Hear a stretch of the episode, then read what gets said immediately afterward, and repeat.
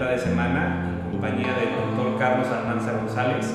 Él es cirujano general. Doctor, bienvenido. ¿Cómo se encuentra el día de hoy? Muchas gracias Andrés y muchísimas gracias por invitarme al podcast. ¿Cómo estás tú?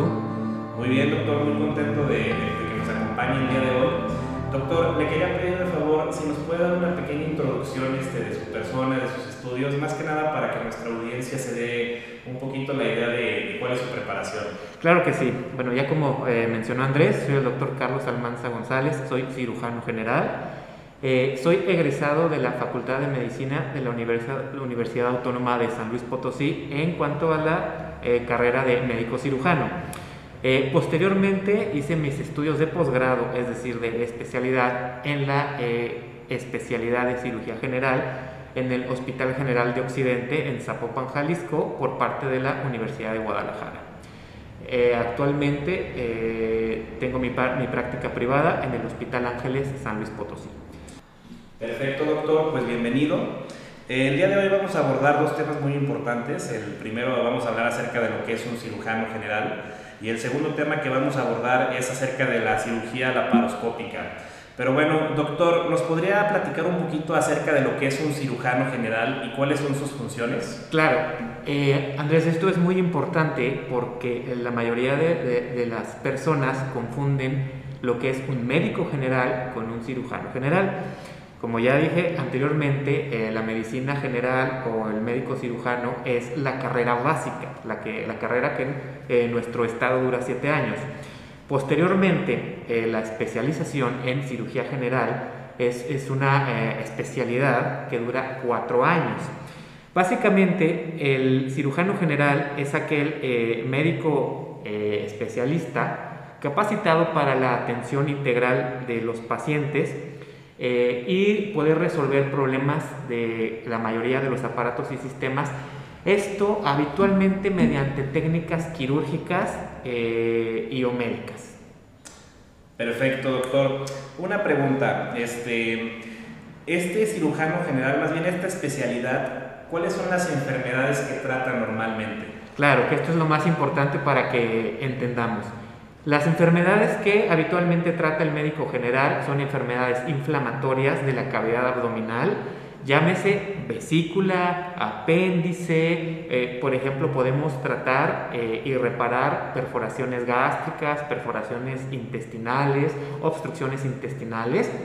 También eh, reparamos o tratamos enfermedades traumáticas del abdomen, aquellos que ocurren después de algún accidente o algún golpe, por ejemplo, perforaciones de las vísceras, eh, ruptura de vaso, del famoso vaso, y o también tratamos enfermedades de la pared abdominal, especialmente las hernias hernias inguinales, hernias en, los en el ombligo, perdón, hernias epigástricas, hernias que aparecen después de cualquier procedimiento quirúrgico. Y también manejamos eh, infecciones o lesiones en los tejidos blandos, eh, drenajes de abscesos, es decir, de cavidades con pus, y pequeñas o no tan pequeñas lesiones o tumoraciones no malignas como los famosos lipomas. Muy bien, doctor, muchas gracias por la información.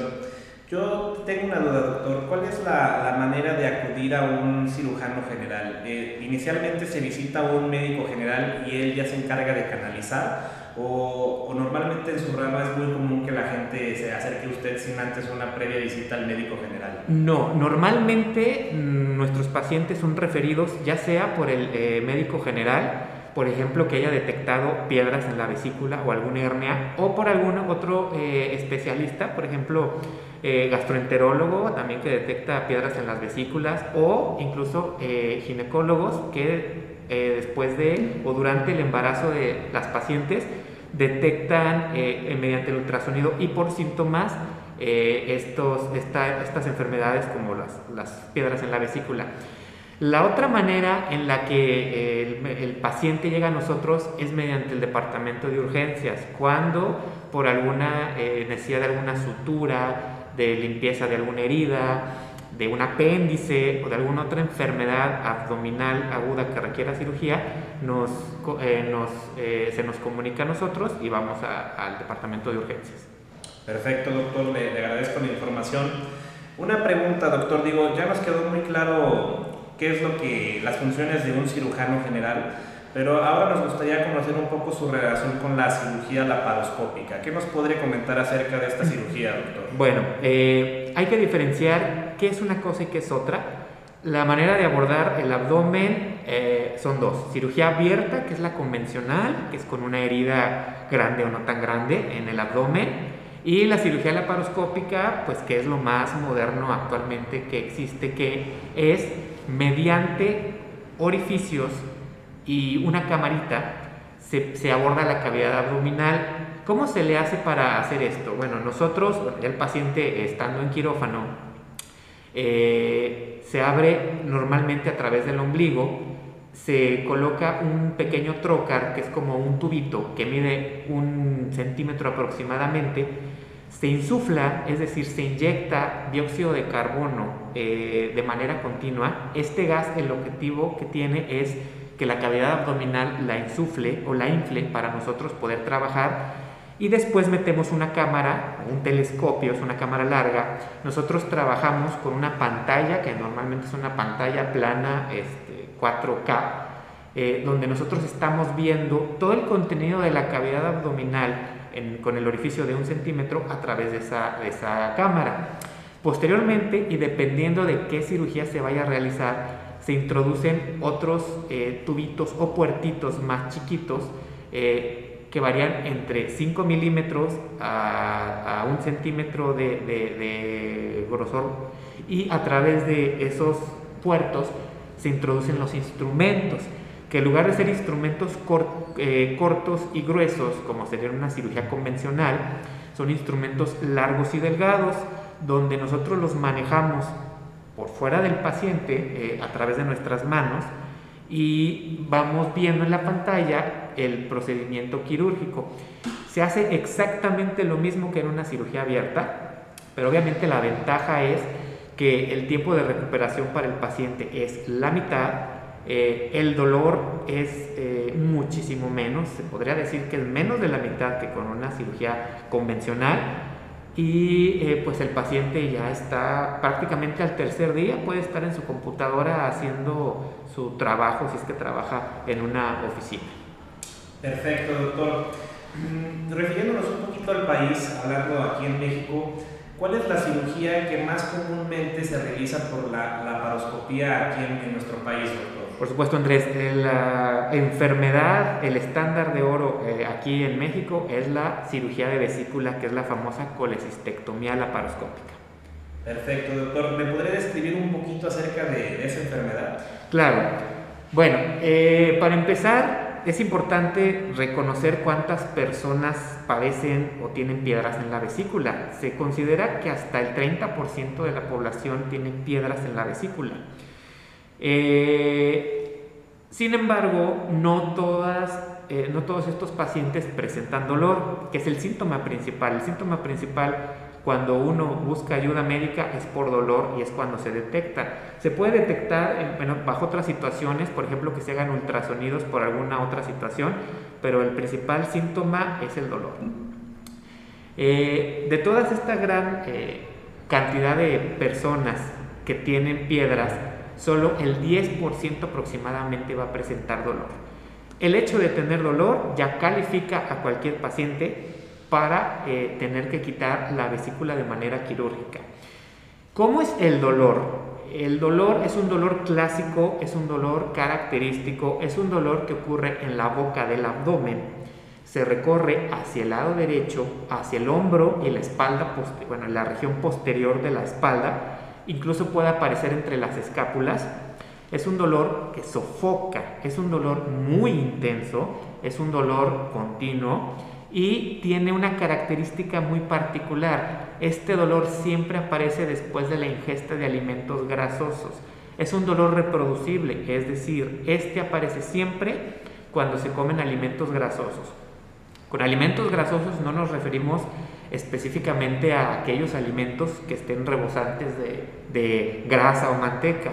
Puede ser alimentos que aparentemente sean sanos, bueno, que son sanos, como eh, leche, leche light, quesos, quesos panelas, aguacates, pistaches, eh, incluso el usar o aquellos alimentos que se preparan con aceites sanos como eh, vegetales causan este dolor y es importante también que el paciente sepa que no depende de la cantidad, sino depende de la exposición.